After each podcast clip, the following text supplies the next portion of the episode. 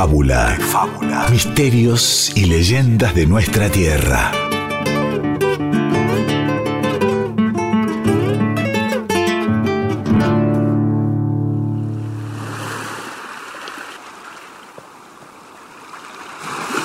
Hace muchos, muchos años, a la orilla de los canales fueguinos, esos que se enreveran entre el archipiélago de islas donde termina el continente americano, allí había dos hermanos yámanas, contemplando el lun, el sol, que sube sobre el agua. A pesar de su juventud, Jamoa y Huaín están preocupados por lo poco que han pescado en los últimos días. Ya nos queda poca undapa, carne de foca. La familia está comenzando a pasar hambre. Jamoa mira a su hermano y trata de apaciguarlo. Ten paciencia. Wine, el antiguo, el eterno Guatahuinewa nos proveerá pronto alimento. Y entonces sucede que Huaín se pone en alerta y se acerca aún más a la orilla del canal.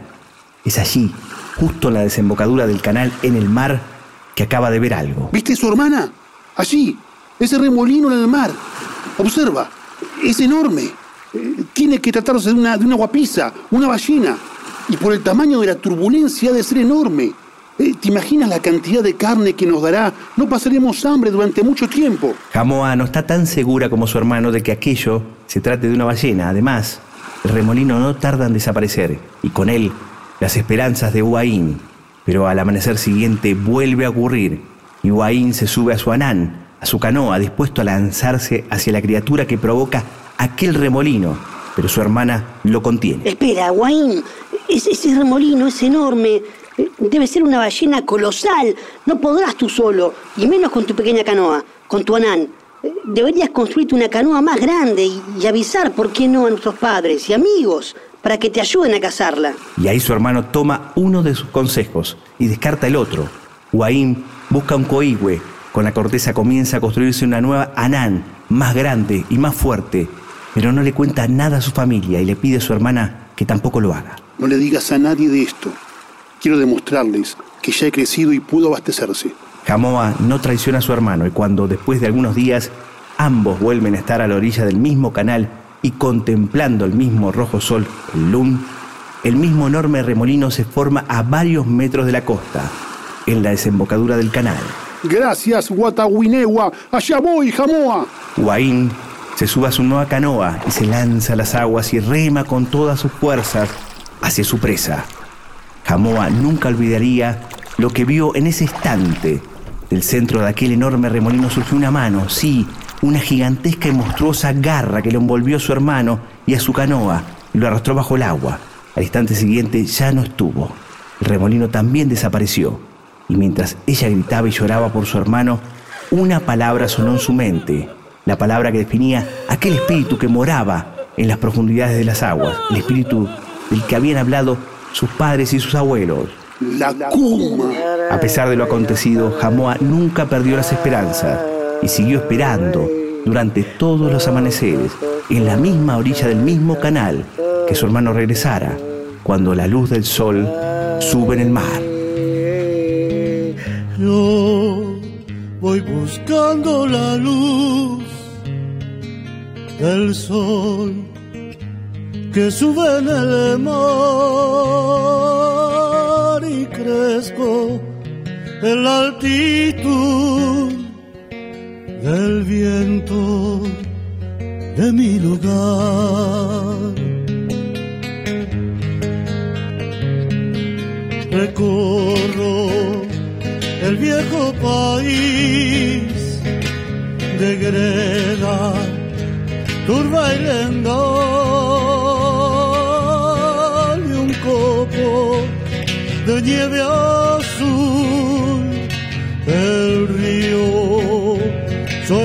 encontrar. ¡Oh, tierra! Soy fueguino y aquí me propongo dejar las huellas de mis pasos que perdurarán. Y mis hijos también se habrán de quedar luchando por la tierra del Caruquinca.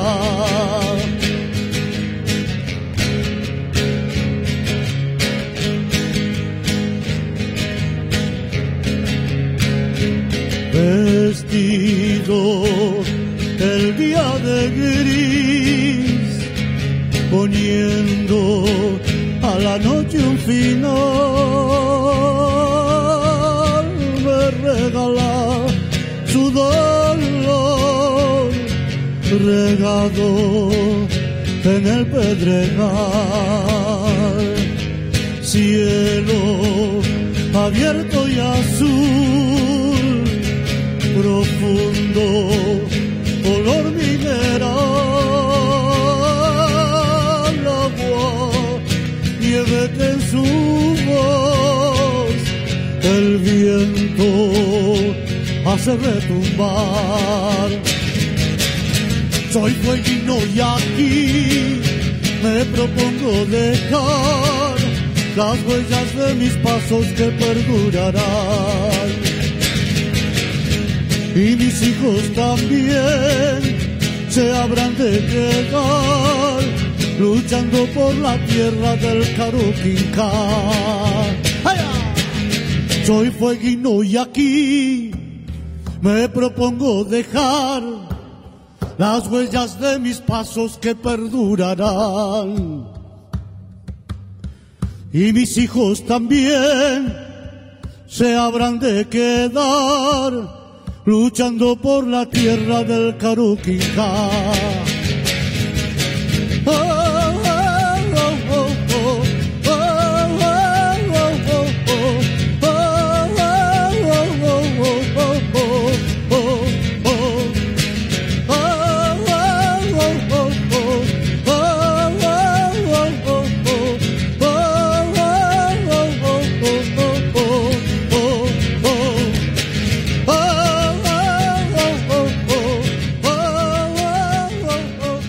Que tiene que ver con algo que aparece y desaparece. Eh, viste, no, era, no, no es un demonio, no es un ángel, no es un monstruo que exista realmente, sino que un espíritu ya te da la sensación de que puede estar en un momento, en otro no, eh, aparecer, desaparecer. eh. Parece que tiene esa, esa cosa de que no se puede tocar, tampoco cazar, eh, en el caso de los cazadores, ¿no? De- por eso, porque lo- los Segnan también tenían los espíritus del Jaín, Está bien que ellos lo representaban de forma física en, en- en una ceremonia, pero siempre eran espíritus, ¿viste? No eran dioses, no eran semidioses. Eran esa cosa de espíritu, de, que estaban y no estaban. En el caso de los llaman, seguramente tenían, yo sé que tenían la quina, creo que se llama, que era un, un, un ritual, pero no hubo registro, ¿viste? De eso. Y de fondo tenemos a la fueguina Luisina Quipes con Mares. Antes escuchábamos al Fueguino, el tema de Walter Busami, tema declarado de interés provincial y con el que Busami homenajea a los pioneros de este fin del mundo, ¿no? Los legisladores fueguinos, cuando argumentaron para declarar de interés provincial esta canción, dijeron que eh, Busami, en sus canciones, siempre están presentes los pueblos originarios, expresando que el genocidio y el etnocidio ocurrido en estas tierras, estamos hablando del fin del mundo, fue el más feroz y el más violento. Walter Busami nació en 1957 en Buenos Aires y murió en 2018 en Tierra del Fuego. Justamente Tierra del Fuego también es quien escuchábamos después, es el artista visual Omar Hirsik, nació en Río Grande, en Tierra del Fuego, y apasionado por los mitos y leyendas de su tierra. No solamente se apasionó tanto que nos cedió también el dibujo de la Cuma para la portada de este programa en los podcasts de Nacional y de Spotify, lo van a poder ver justamente este dibujo de la Cuma. Y publicó varios libros sobre leyendas Selnan y Yámanas, justamente realizando un rescate visual y textual con eh, Federico Rodríguez, entre otras personas que lo ayudaron también a hacer este rescate. Lo último que publicó fue un bestiario donde vemos justamente al o las, la Kuma, no sé, son espíritus del agua, eh, no podemos dar género de nada, ¿no? Pero para eso estamos para hablar con el escritor y especialista Guillermo Barrantes y quien les habla, Diego Ruiz Díaz, para poner un poquito más de luz sobre el Lacuma. ¿Qué es el Lacuma? ¿Qué tal, Diego? ¿Cómo va? ¿Qué tal? Eh, bueno, como decías, no podemos dar género, no podemos dar apariencia, este, no se puede describir ¿sí? el Lacuma. Eh, y creo que tiene que ver con, con lo especial de, de estos pueblos que habitaban en, en el confín del mundo, ¿no? Eh, hablamos de los yaganes, de los yámanas, que son los, los que hablaban del Lacuma, pero también los Kaweskar, los Haush, ¿no? los Setman, recién los, los nombrabas, todos tienen sus historias, ¿sí? sus mitos muy, muy especiales y, que están muy dentro del contexto donde vivían, ¿no? este, este, esta, esta, zona gélida, estos vientos insoportables, estos canales laberínticos ¿no? que, que desembocan en el mar. Y bueno, y estos miedos se veían reflejados en un montón de monstruos y de demonios y de espíritus, y el Lacuma es uno de ellos. Y, y- y vos sabés que yo vengo de- del campo de la literatura de terror, del fantástico, de, de, este, de guiones, ¿no? Este, de contar historias acerca de, de, monstruos, de demonios, de lo desconocido. Y me encanta el Lacuma. El Lacuma me encanta por eso, porque eh, nos invita a imaginar la apariencia que No tiene rostro. no tiene, es una mano, la describen ellos, lo llaman como una mano gigantesca que surge de, de- de lo- de los mares, de las aguas, y te atrapa y te lleva a las profundidades. Hay otras versiones que hablan de que habitan las cavernas y que la mano, esta gigantesca, surge de la boca de la caverna, te mete adentro y no salís nunca más, ¿no? Hay igual una relación entre una versión y otra porque supuestamente estas cavernas, donde habitaría, según lo llaman hacer la Kuma, son cavernas que están cercanas a las bahías, a estos canales. Así que podríamos entender que este, este espíritu vaga durante el día por las aguas y se refugia en estas cavernas de noche. Y justamente Lucas Bridges, que es el, el hijo de Claro. el primer blanco que habitó justamente Tierra del Fuego, habitó o sea, un cierto tiempo, ¿no? Se estuvo ahí. vivió Convivió, claro, y registró un montón de, de estas cosas, ¿no? Exactamente, hizo un- incluso un diccionario Yamana inglés. Justamente describía que hay unos lagos también muy cerca de la estancia Haverton, ¿no? que es Claro. para el lado de, de Ushuaia, para el lado de la isla de los estados, digamos, por así decirlo, para la punta, digamos, de la isla, en donde que también parece que esos lagos, ellos describían que había un lacuma también, ¿no? Que en realidad él dice que, bueno, puede ser en realidad que se caían ahí, porque cuando estaba en invierno el hielo era muy, muy finito, en algunos lagos era muy finito, porque dice como que abajo el agua era un poco más cálida y no llegaba a solidificarse bien el hielo y caminaban por ahí los, los aborígenes de- de- del lugar y caían al agua, y entonces a algunos se le ocurrió por ahí esta idea de la cuma, ¿no? Que lo tomaba, que lo agarraba justamente y lo tiraba hacia Bueno, abajo. Esto de, de representar los miedos, ¿no? Este, y los accidentes, tanto como estos de, las capas de hielo que se quebraban, como de remolinos, ¿no? De repente también se dice esto, ¿no? Según lo llaman, a que los remolinos precedían a la presencia del Lacuma. Eh, todo parece apuntar a ese lado, a que, a que es, un, e- es un símbolo de los miedos, de los accidentes que sufrían los Yámanas. Y vos decís un contexto bastante hostil, ¿no? Ellos estaban sin ropa directamente, se Qué paradoja. con grasa de, Qué de- paradoja, ¿no? Porque o sea, lobo marino. Uno piensa que se pondrían 60 pieles para taparse ese frío gélido terrible, y sin embargo tiene que ver con la, con la transpiración, tiene que ver con, con deja- dejar al descubierto ciertas zonas por las que no perdemos tanto calor, ¿no? Eh, entonces, así todos estaban abrigados. Y usaban también la grasa de, de los lobos marinos también para untarse y también Claro. mantener este, el calor justamente. Pero hablando de este contexto tan difícil, ¿no? Tan duro, vamos a escuchar al grupo Aires Fueguinos con Al Sur del Corazón, un tema justamente que describe un poquito lo que es la isla, ¿no? Este cordillera, la lenga, que es el árbol este, la, la llama encendida, ¿no? Las gaviotas, todo este paisaje increíble e indómito es descrito justamente por Aires Fueguinos en Al Sur del Corazón.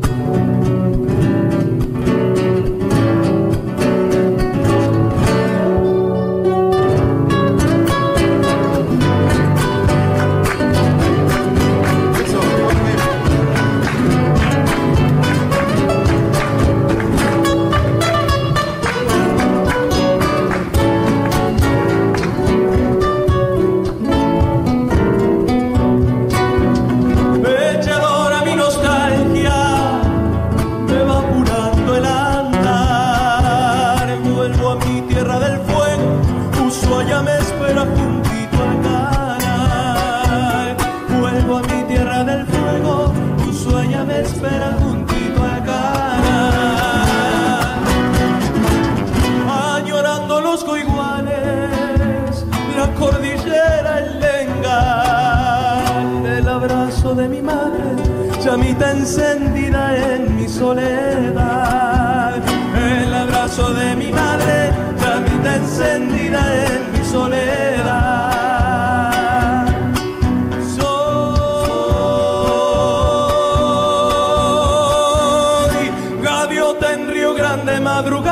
por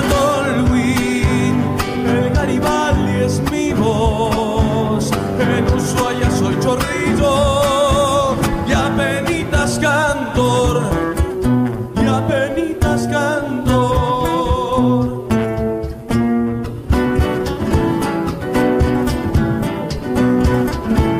He cruzado la cordillera a llegar a mi destino. Y he dejado en el camino viento, nieve y soledad. Casi virgen por el canto. Por eso, por eso mi voz levanto para pedirte una mano. Vení a conocerla, hermano, y después habla de su encanto.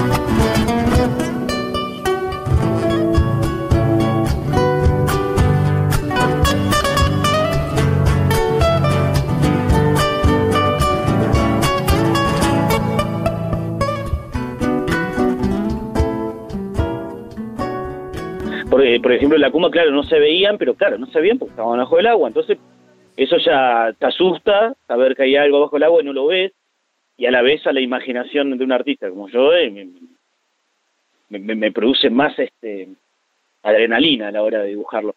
No lo dibujé eh, físicamente porque justamente la leyenda no lo describe en ningún momento, entonces preferí dejar ahí el misterio Sí, hice un remolino, porque supuestamente eran unas manos que agarraban las embarcaciones, los llaman, que eran canoeros.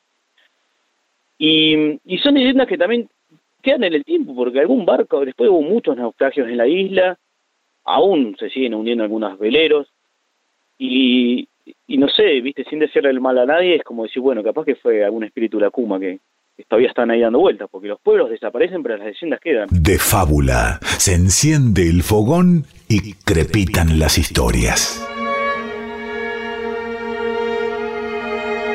Y escuchábamos al sur del corazón con el grupo Aires Fueguinos en su presentación en la edición de Radio Patagón 2012 y volvemos a escuchar también al artista Margir Sick sobre cómo vio la cuma, ¿no? Él nos describía un poco cómo lo dibujó, unas manos saliendo del agua, esto que vos decías también, Guillermo Barrante, un remolino, y esta duda que sigue existiendo si todavía está en la cuma o no, porque justamente sigue habiendo naufragios, entonces ahí justamente está la posibilidad de que esté en la cuma. Este gran trabajo realmente que realizó Omar Hirsig, rescatando las leyendas de su tierra y dándole una faceta visual. Ahora vamos a escuchar a otra persona de esta tierra, de esta tierra tan difícil, tan dura. Víctor Vargas Filgueira, primer consejero de la comunidad Yagán de Tierra del Fuego, descendiente justamente de los Yaganes, y autor del libro Mi sangre Yagán. Aúa Zapá Yagán significaría Mi sangre Yagán. Editado en 2017, el libro nos habla justamente de aquellos hombres de las canoas que eran avisados cazadores de lobos de mar, de delfines, que reclutaban todo tipo de moluscos, desde almejas hasta erizos, y que fueron justamente la materia de persecución de los blancos que llegaban ahí justamente los ingleses a evangelizar, ¿no? Esas primeras estancias justamente de Tierra del Fuego. Y Víctor Vargas Filgueira nos describía un poquito cómo es el Acuma. Y tiene que ver con, con, distintas cuestiones que vivía el humano en aquellos tiempos, este, que tienen que ver con el mismo contenido social que tenemos hoy nosotros, simplemente que con otros condimentos, por llamarlo así. Eh, cuando hablamos de un pueblo que es canoero, que vive en el mar y que muere en el mar, este, digo muere en el mar porque la naturaleza no se puede manejar y porque hubieron accidentes, porque hubieron muchas cosas con canoas en el fondo del mar. Entonces sabemos que el mar es muy, muy, muy poderoso. Tenemos la conciencia de que todo lo puede, por decirlo de alguna manera, y que hay que respetarlo el espíritu del mar que te lleva la canoa al fondo del agua. Ese era el espíritu maligno que había en el mar y que por, por, por ende la sociedad Gagán en aquellos años lo replicaba en las nuevas generaciones para que más que nada se sepa que hay que, hay que tener un respeto en, el, en donde navegamos y vivimos permanentemente de un lado a otro, ¿no?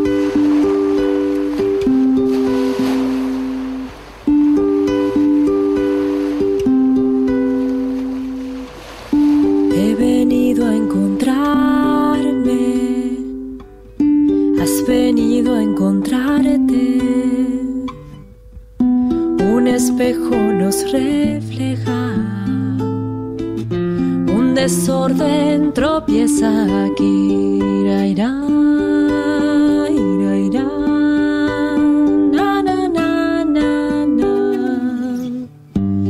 soñando en la orilla de tu pelo en la figura que te envuelve.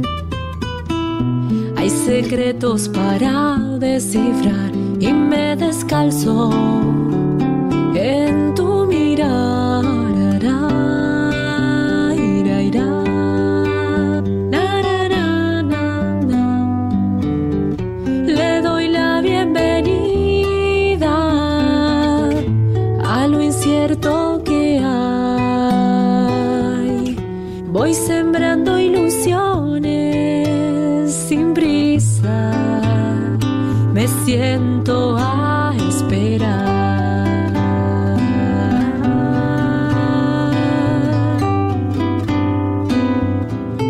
escuchábamos recién a la joven cantante y compositora Luisina Quipes con Plegaria sin prisa en su disco debut 2020 Tras Luz.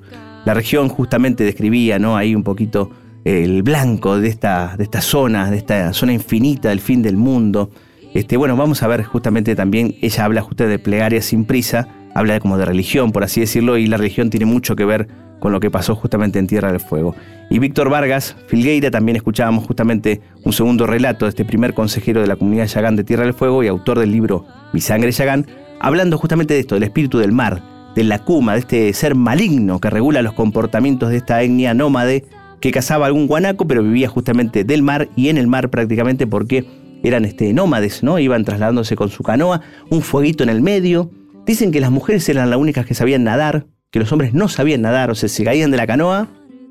Fíjate que rescatar a la mujer. Mirá, mirá, fíjate que particulares, ¿no? Digo, qué particulares, qué pueblo diferente a todos los que venimos un poco hablando, tratando este, y, y- y, este, investigando en, en estos de fábula. Y la lengua yamana incluso. La lengua yamana es admirada por, por su riqueza semántica. Este, vos sabés que en el libro Guinness hay un término yamana que es el siguiente. Escuchalo bien. Una palabra. Mamilapinatapay. ¿Sabés qué quiere decir esa palabra nada más que No. eso? Es una mirada entre dos personas, cada una de las cuales espera que la otra comience una acción que ambos desean, pero que ninguno se anime a iniciar. Todo eso quiere decir para los yamanas Mami Lapinatapay. Y vos sabés que Yagán viene justamente de eh, Thomas Bridges, el primer blanco que habitó la isla, ¿no? Su hijo Lucas, describíamos un poquito, contábamos un poco que escribió un libro que se llama Hasta el confín de la tierra, El ¿no? último confín de la tierra. El exacto. último confín de la tierra, justamente, bueno, Tomás Bridges, el primer este, blanco religioso, el que quiso justamente a los indios este, llevarlos a la región anglicana, ¿no? En ese momento, creó esta palabra justamente porque era la isla, era el centro de lo que él denomina la cultura justamente de los yámanas. Estaban en muchos lugares, pero justamente ahí era como el centro de su hábitat y esta isla se llamaba Yaga, entonces ahí le pusieron Yaganes o Yagán y ahí quedó justamente este nombre de la etnia de la cual estamos contando en la Cuma, pero hay otras etnias, hay unas cuantas etnias Claro. con muchos mitos y leyendas, seguramente vamos a estar de fábula contándolos en algún Seguro, momento. seguro. Hay mitos, este, Cahuéscar, Hausch, Selkman, ¿no? Son todos pueblos muy particulares. La zona es muy particular, lo que decíamos recién, ¿no? Una especie de, del fin del mundo, no solamente por lo geográfico, sino por, por este, el clima terrible, ¿no? Parece que se termina el mundo todos los días. Y un mito más moderno, en algún momento lo vamos a encarar seguramente, el de Jemmy Bottom. O Jeremy Sí, claro. ¿no? Un Yagán que fue a Londres, aprendió Exacto. inglés y volvió. La historia clásica del, de- de este, del, del, este, del integrante del pueblo originario raptado de alguna forma y convertido en occidental, ¿no? Sí, lo vistieron, le enseñaron inglés, lo mostraron como una suerte de especie ex- ex- exótica. Sí, ahí sí, en- sí, una especie de, de- sí, de fenómeno de circo. ¿no? Exactamente, exactamente. Y volvió por suerte un año después, pero bueno, nada fue igual en ese confín de la tierra, ¿no? Ahora vamos a irnos y vamos a escuchar justamente un poco la conclusión de lo que es el Akuma, de lo que son estos espíritus, por Víctor Vargas Filgueira, quien es eh, un descendiente de Yagán, justamente que escribió este libro Mi sangre Yagán. Y también nos vamos a ir con Walter Buscemi, que falleció, en- decíamos, hace muy poquito tiempo, con Recuerdos del Indio, ¿m? donde él justamente homenajea un poco a estas etnias originarias de Tierra del Fuego. Y nosotros también vamos a recordarlos a ellos, ¿no? Eh, Yamanes o Yaganes, Alcalufes, los Haush, ¿no? Exacto. Este, los Selnas, Uonas, Todos ellos. todos exacto. ellos justamente y nos vamos hasta el... Hasta el mito que viene. Así es. Yo te enseño lo que está mal y pongo un espíritu maligno. No quiero que vos vayas al bosque y te voy a poner un anush. El anush es el espíritu maligno del bosque porque vos sos navegante y tenés que, eh, sos nómade, tenés que navegar permanentemente y si dejas que los niños se internen en el bosque, tenés un problema para encontrarlos después. Distintas cuestiones que regulaban su comportamiento y que permitían la funcionalidad del momento en que estaban viviendo. El mar es un espíritu considerado maligno, ¿por qué? Porque yo le estoy diciendo a los niños, cuidado, respétenlo. Ya se fue con el viento tu esperanza, las lengas y el coigüe entristecieron. y restos de los bosques calcinados son los mudos testigos de aquel tiempo. El tiempo, que es el cómplice del olvido, se sumó con su pasar profundo y lento, borrando los vestigios de tu raza, cobijada en un vago recuerdo. Hoy, casi nadie se acuerda, hermano indio, de tus voces, de tu gente, de tu pueblo y solo el aguanieve algunas veces nos recuerda que estás al lado nuestro.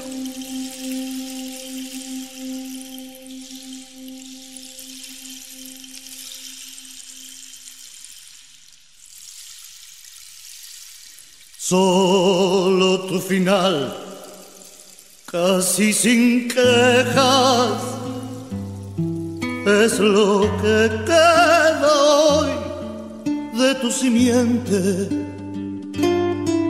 en un silencio profundo y sin orejas que no tuvo piedad para vencerte. No hay lugar en la isla que no tenga el olor tus bosques y tu gente, de tus niños, tus mujeres y tus flechas que se fueron con vos rumbo a la muerte. En tu grito feroz he de seguirte profundo al nombrarte. Jam,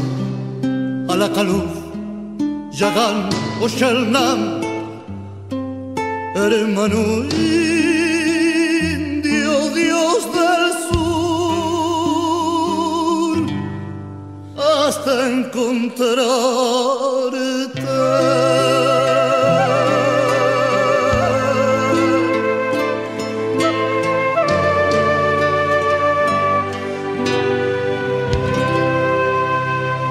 de fábula. De fábula.